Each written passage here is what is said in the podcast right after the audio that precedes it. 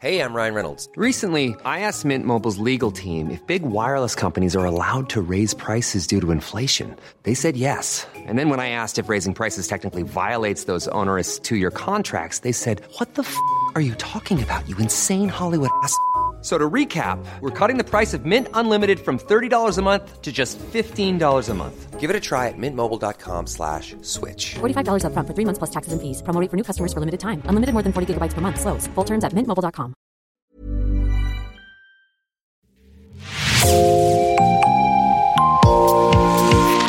Bonjour et bienvenue dans Podcasting. Ce podcast est rendu possible grâce au soutien financier du groupe Boca. Je m'appelle Jean Berthelot de Lagleté.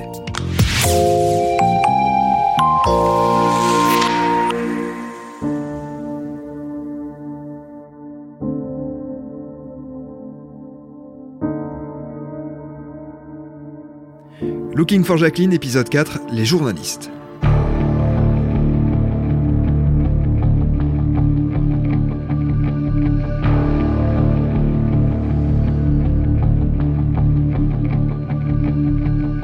Et les médias dans tout cela Oui, ça faisait longtemps que la responsabilité des journalistes n'avait pas été pointée du doigt.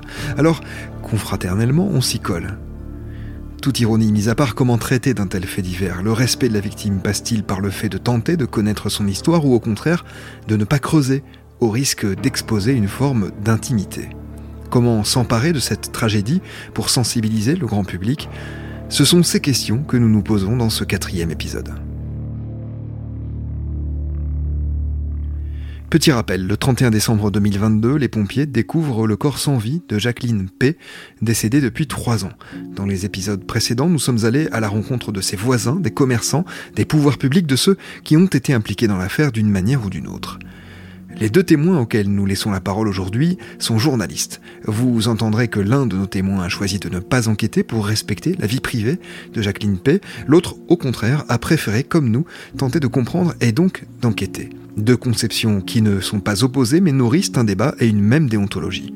Le premier journaliste travaille pour l'agence de Libourne de Sud-Ouest. Il s'appelle Philippe Bellache, il a été informé du décès de Jacqueline P. au tout début de l'année 2023. Alors je dirais que dans cette affaire, nous sommes typiquement dans un dans un cas où la vox populi a, fonctionné et où des gens se sont étonnés auprès de nous que cette affaire euh, qu'ils jugeaient euh, particulièrement euh, surprenante euh, ne soit pas évoquée dans le journal. Donc euh, il s'agissait d'une mort à domicile, pas nécessairement le genre euh, de fait divers sur lequel nous intervenons dans la mesure où ce sont des, des, choses très intimes, très personnelles que beaucoup de gens, de toute manière, numériquement meurent à domicile sans, sans qu'il y ait matière à en faire un exposé. Mais là, effectivement, il s'agissait d'un fait exceptionnel. Une personne restée a priori plusieurs mois, j'allais dire, dans son appartement euh, avant d'être découverte morte euh, et en définitive par hasard. Donc euh, j'ai appelé euh, différentes personnes pour essayer de savoir quelles étaient les, les circonstances exactes euh, du décès et en l'occurrence plus que les circonstances exactes du décès, les circonstances exactes de la découverte.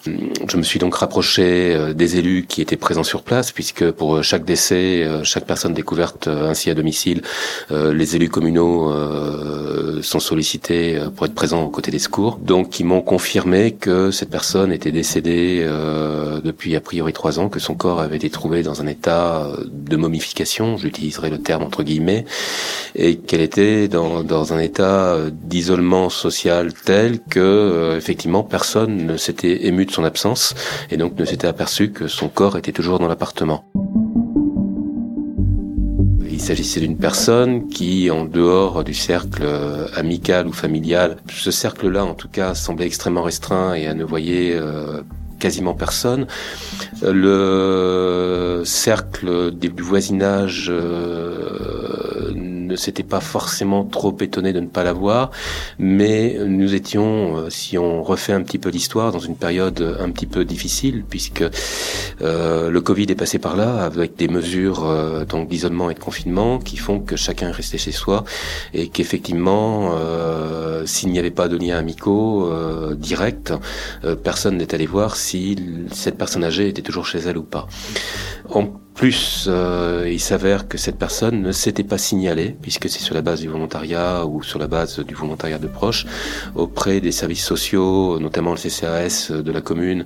Euh, donc, euh, n'avait pas eu en tout cas recours au CCAS pour ces différents services, mais en plus ne s'était pas signalée pour inscription sur les différentes listes de personnes vulnérables, personnes âgées ou présentant d'autres d'autres problématiques. Donc, elle n'était pas suivie par la municipalité dans le cadre euh, des dispositifs grand froid, des dispositifs canicules ou même de dispositifs Covid qui ont été mis en place euh, ces dernières années. Donc nous sommes là réellement, je pense, dans un cas d'école d'une personne qui était euh, complètement isolée socialement et qui est décédée toute seule.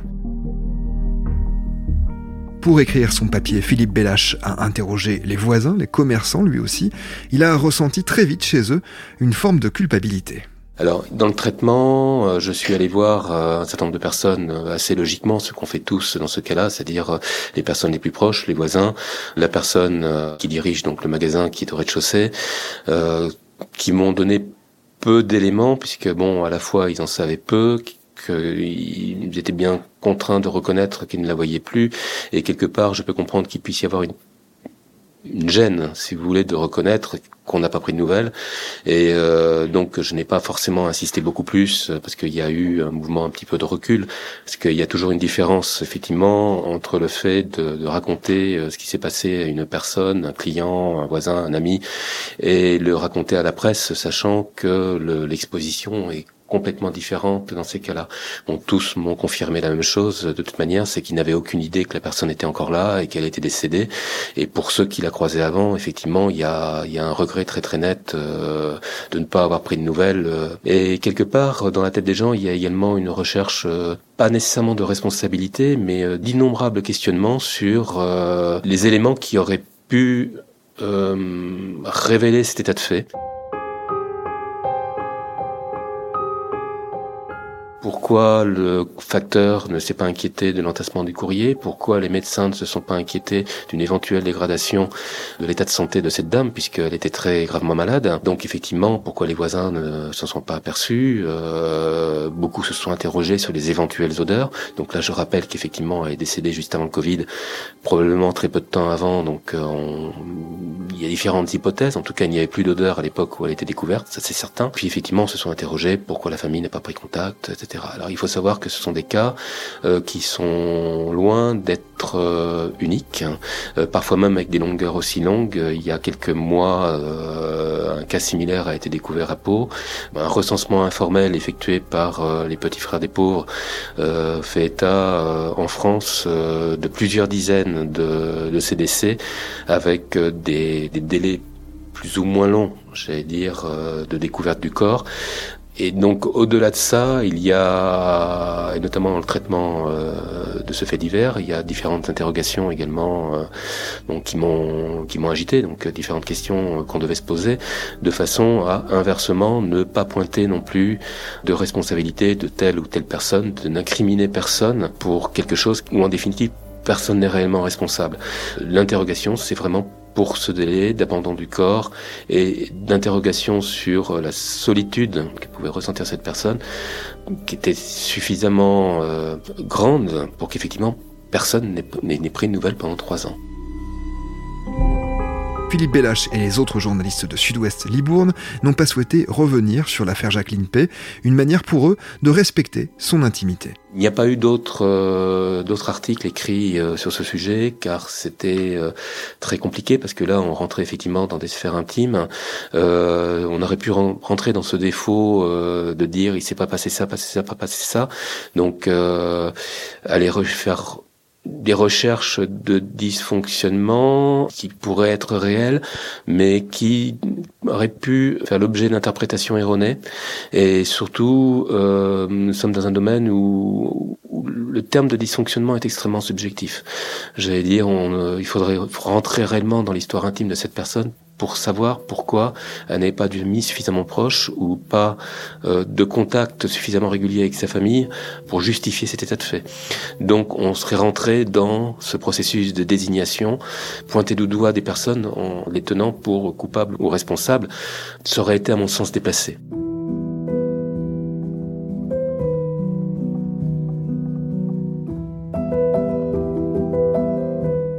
Ne pas pointer du doigt des coupables ou des responsables, c'est également ce que tente de faire cette série de podcasting, tout en interrogeant sur la façon dont la solitude des personnes âgées peut être mieux prise en charge. Mais podcasting a choisi, à l'inverse des journalistes de Sud-Ouest, d'aller tenter de comprendre la vie de Jacqueline Pay, une manière pour nous de lui redonner une histoire, une humanité. C'est également le parti pris adopté par Eva Fontenot. Elle est correspondante à Bordeaux pour le quotidien national Libération. Elle ne traite pas particulièrement des faits divers et nombre de ceux qui se passent dans la région ne se retrouvent pas dans les colonnes de Libé. Elle a pourtant enquêté sur celui-ci et le journal lui a consacré une double page publiée le 29 mai dernier. Première fois que j'en ai entendu parler, c'est dans le Sud-Ouest. Ça avait été traité au tout début comme un fait divers. Euh, voilà, donc il y a plein de questions en fait qui me sont très rapidement venues. Je me suis demandé en fait comment c'est possible de, de, mourir dans ces conditions et de passer complètement euh, inaperçu auprès de tout le monde, surtout dans une des rues les plus passantes de Libourne. Donc ça m'a donné envie de creuser le sujet. Il y a pas mal de personnes qui se sont retrouvées euh, quelques semaines plus tard, quelques mois plus tard après leur mort, mais des années, c'est pas si courant que ça. Ça pose beaucoup de questions sur euh, les prélèvements, par exemple, quand c'est quelqu'un qui est locataire, euh, la pension de retraite, ça pose des questions aussi sur l'entourage familial, les amis, les médecins éventuellement s'il y a un suivi. Euh, tout ça m'a beaucoup questionné sur, euh, sur euh, finalement cette société qui est hyper connectée. Comment on peut être ultra seul en fait? Pour nourrir son papier, Eva Fontenot a interrogé de nombreuses personnes. Elle a tenté de retracer la vie de Jacqueline Pay. Alors d'abord, j'ai commencé par contacter le maire parce qu'il avait fait une déclaration juste après la découverte de Jacqueline parce que ça l'avait tellement lui aussi bouleversé qu'en fait, il s'était dit il faut, qu'on revoie un peu la politique de la ville de Libourne, il faut qu'on fasse quelque chose, il faut qu'on réfléchisse à, des manières de, mieux repérer ces personnes ultra isolées pour pas que ça recommence. Ensuite, euh, une fois que je l'ai rencontré, ben, j'ai essayé d'aller voir les voisins, euh, les commerçants, euh, j'ai essayé de remonter la piste de la famille. Le, je suis remontée jusqu'à son fils, mais qui n'a pas souhaité parler, on, peut le comprendre, hein, c'est un sujet très sensible. En plus, il était en rupture avec sa mère. Ensuite, j'ai essayé de contacter des sources proches de l'enquête, donc qui sont pas toujours autorisées à parler. Euh, certaines ont pu euh, me donner quelques informations. J'ai essayé de, de, de reconstituer un, une, frise chronologique, savoir euh, quand est-ce qu'elle était arrivée à Libourne, est-ce qu'elle était locataire, propriétaire, est-ce qu'elle avait des amis, est-ce qu'elle est avait des activités en dehors, est-ce qu'elle était connue par exemple euh, des hôpitaux, est-ce parce qu'il se trouve qu'elle avait une maladie, en plus elle avait un cancer, est-ce qu'elle était suivie par une assistante sociale euh, voilà, tout simplement savoir qui gravitait dans son entourage. Puis au, fur et à mesure, il y a un portrait qui s'est petit à petit dressé, mais avec encore beaucoup de zones d'ombre parce que euh, parce que voilà, c'était quelqu'un de très isolé et je pense qu'elle est qu'elle est morte avec pas mal de secrets. J'ai pu, euh, grâce à des voisins, euh, savoir qu'elle avait eu un ami à un moment qui venait la voir régulièrement. Mais avec le Covid, comme pour beaucoup de personnes, tout s'est arrêté. Euh, c'est quelqu'un qui venait la voir peut-être une fois, une fois par mois au moins. Et, et, après, plus de traces de lui. En tout cas, les voisins ne l'ont plus jamais revu. Ils ont été incapables de me donner son nom. donc cette personne, malheureusement, je l'ai jamais retrouvée. Donc après, ben, elle n'avait pas d'amis, hein, et c'est aussi pour ça, pas d'autres amis en tout cas euh, connus.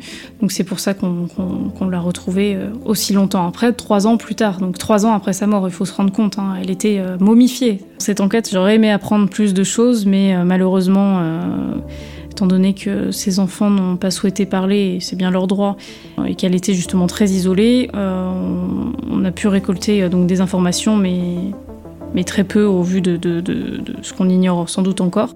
En racontant l'histoire de Jacqueline P., Eva Fontenot espère favoriser une prise de conscience au sujet de la solitude des personnes âgées. À titre personnel, elle reste marquée par cette affaire. Parler de cette histoire dans, un quotidien, ça permet euh, aux gens de, faire plus attention peut-être autour d'eux. Ensuite, peut-être que ça peut les sensibiliser d'une certaine manière, comme ces voisins qui ont été ultra choqués quand ils ont, en fait, ils ont compris que ça faisait des années qu'ils euh, traversaient les couloirs de leur immeuble à côté de quelqu'un qui était mort. Ça leur a fait un électrochoc et ils se sont dit mais plus jamais ça et on regardera mieux autour de nous, on sera plus attentif à ces signes pour pas que ça recommence. Donc j'espère qu'en lisant euh, les, lignes que j'ai écrites, que les gens se diront un peu la même chose. Ensuite, euh, bah, tout simplement, j'estime que ça peut aussi permettre d'améliorer les politiques sociales, par exemple, de, des différentes villes qui n'ont pas forcément euh, un maillage suffisamment dense pour pouvoir repérer ce, genre de profil, comme c'était le cas à Libourne, par exemple. Donc c'est pour ça que le maire a décidé, a pris une grande claque et a décidé vraiment de renforcer son dispositif. Moi, ça m'a beaucoup retourné, j'y ai beaucoup pensé, j'en ai même rêvé.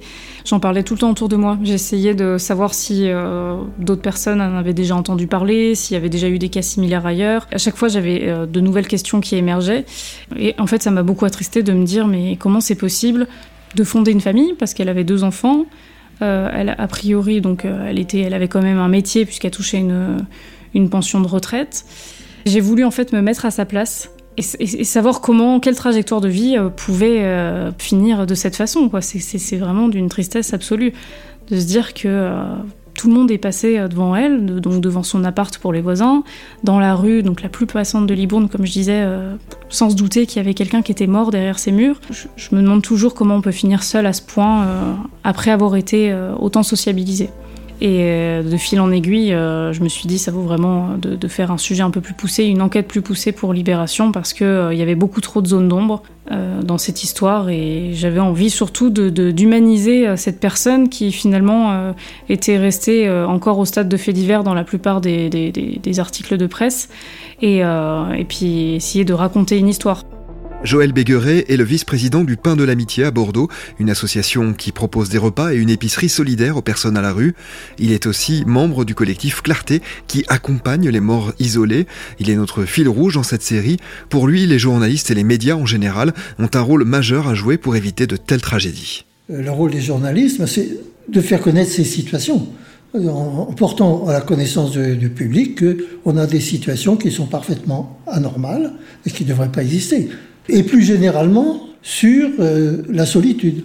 Je dis, nous, on, voit des personnes âgées ici, le seul contact qu'elles ont dans la journée, c'est de venir prendre leur déjeuner ici.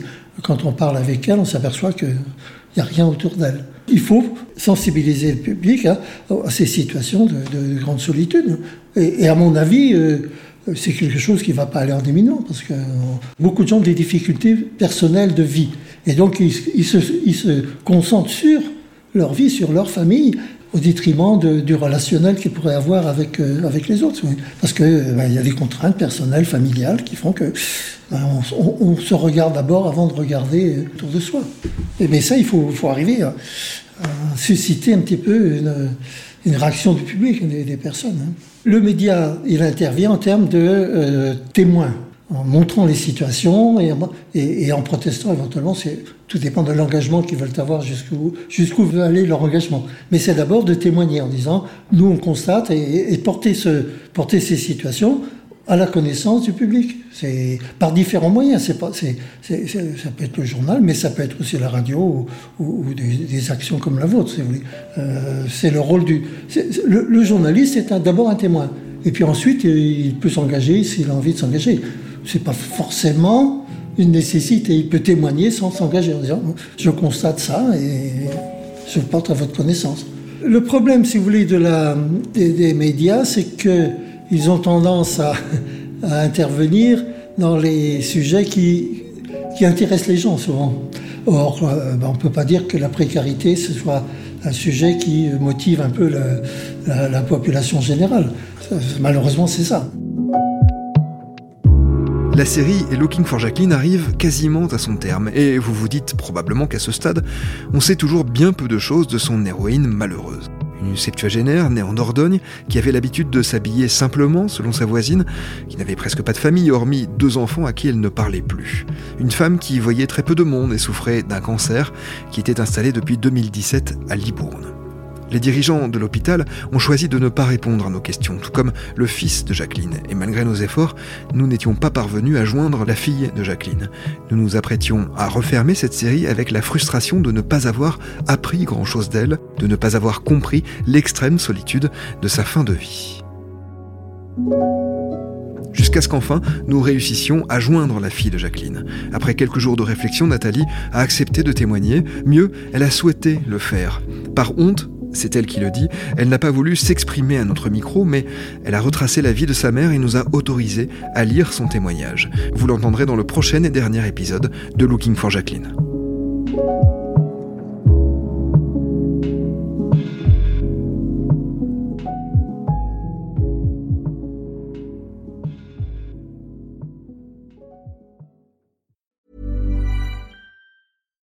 When you make decisions for your company, you look for the no-brainers. And if you have a lot of mailing to do, stamps.com is the ultimate no-brainer. It streamlines your processes to make your business more efficient, which makes you less busy.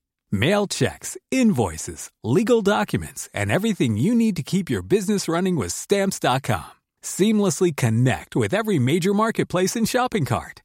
Schedule package pickups and see your cheapest and fastest shipping options from different carriers. With rates up to 89% off USPS and UPS rates. And with the Stamps.com mobile app, you can take care of mailing and shipping wherever you are. Make the same no brainer decision as over 1 million other businesses with Stamps.com. Sign up with Code PROGRAM for a four week trial, plus free postage and a free digital scale. No long term commitments or contracts.